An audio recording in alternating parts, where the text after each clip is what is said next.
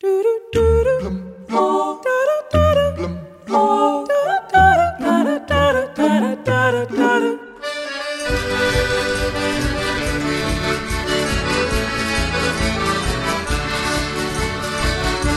linda ilha terceira,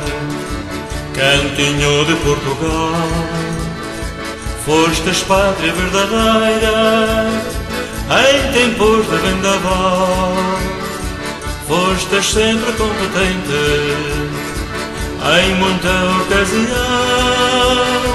por isso é que é resistente em momentos de aflição.